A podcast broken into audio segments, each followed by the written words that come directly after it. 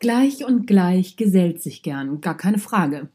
Allerdings sind einige unter den gleichen dann doch besser als die anderen. Mit dem Ergebnis, dass wir anderen gern mal neidisch sind. Hinter vorgehaltener Hand versteht sich. Das macht natürlich keiner so gerne offen. Und natürlich auch nur mit gleichgesinnten Neidern. Warum verdient der Depp mehr als ich? Warum kriegt die blöde Kuh die Beförderung und nicht ich? Das kann doch nicht angehen. Machen wir uns nichts vor. Wir sind neidisch.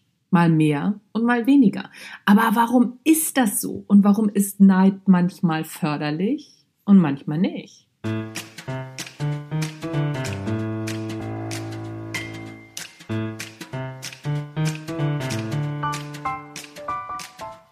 Hallo und herzlich willkommen beim Natural Leadership Podcast.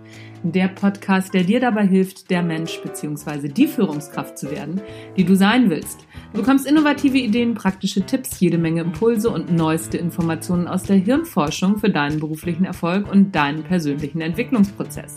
Mein Name ist Anja Niekerken und ich freue mich, dass du dabei bist.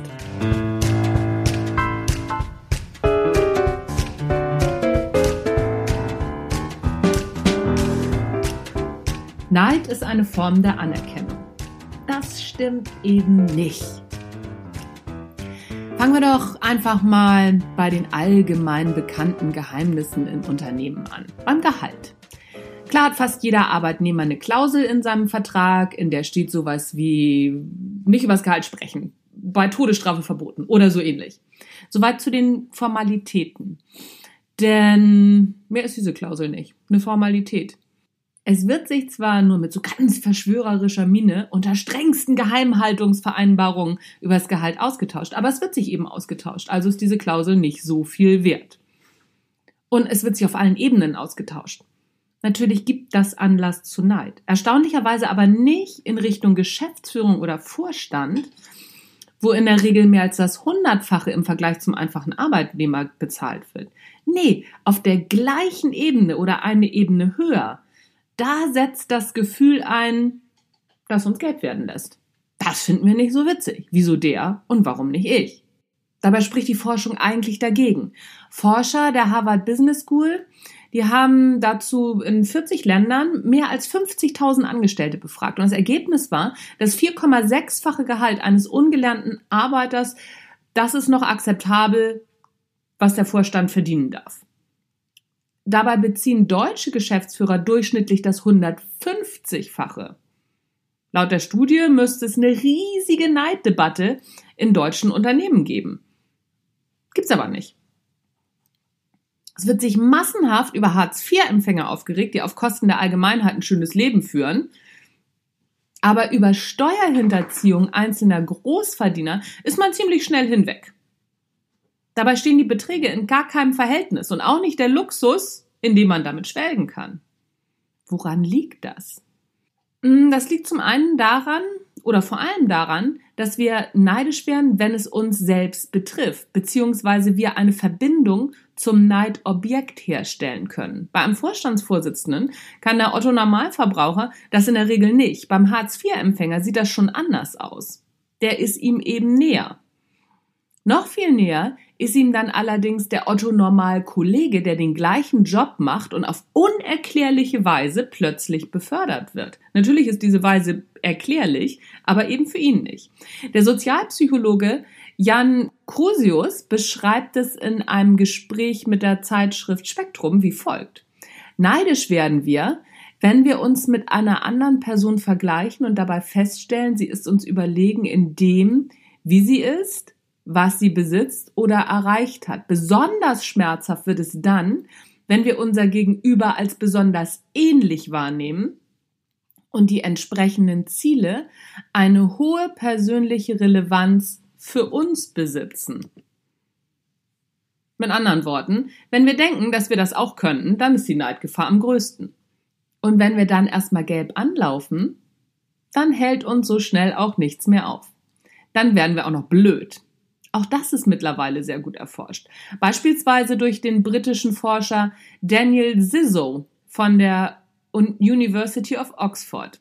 Dieser ließ vier Spieler um Geld spielen in einem Versuch. Die Gewinne bestimmte ein Zufallsgenerator und die Teilnehmer konnten selbst entscheiden, wie viel Geld sie pro Runde setzen wollten. Was die Teilnehmer nicht wussten, sie so bevorteilte einen oder mehrere Spieler, die dann eben mehr Geld gewannen als die anderen. Wir können uns unfair, wir können uns unschwer vorstellen, dass das die benachteiligten Spieler irgendwann ärgerte.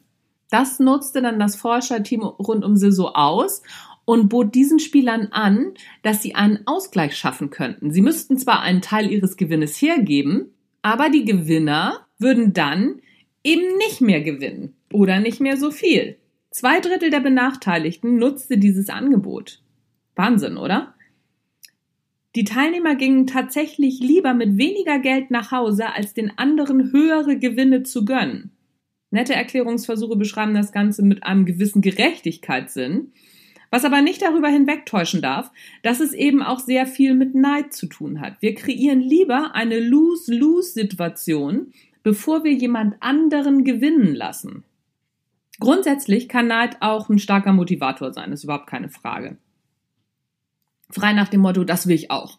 Funktioniert in vielen Fällen auch ganz gut. Allerdings kann diese Idee auch nach hinten losgehen. Daher ist gerade für Führungskräfte im Alltag extrem wichtig zu schauen, wo, wann und warum Neid entsteht bzw. entstehen kann.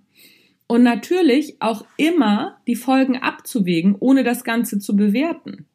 Es gibt Menschen, die motiviert Neid und es gibt Menschen, die demotiviert Neid.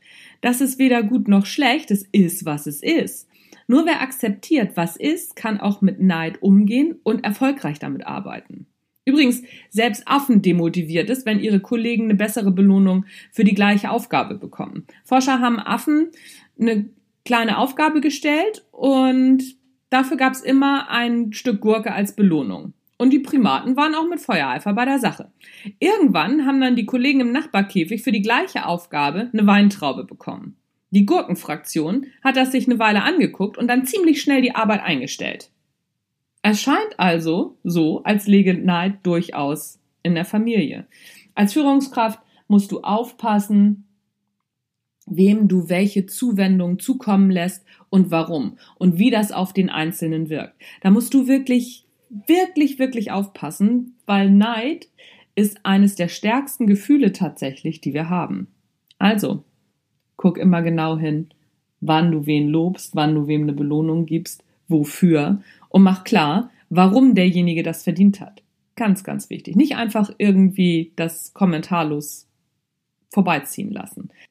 Dabei ist dann eben dein Fingerspitzengefühl auch als Führungskraft gefragt. Du musst da wirklich ganz genau hingucken und überleg dir auch ganz genau, wer kann mit Lob umgehen, wer ist neidisch, wer nicht, was für eine Persönlichkeit haben deine Leute. Führung ist echt ein bisschen mehr als immer nur von sich auf andere schließen. Das ist halt leider so.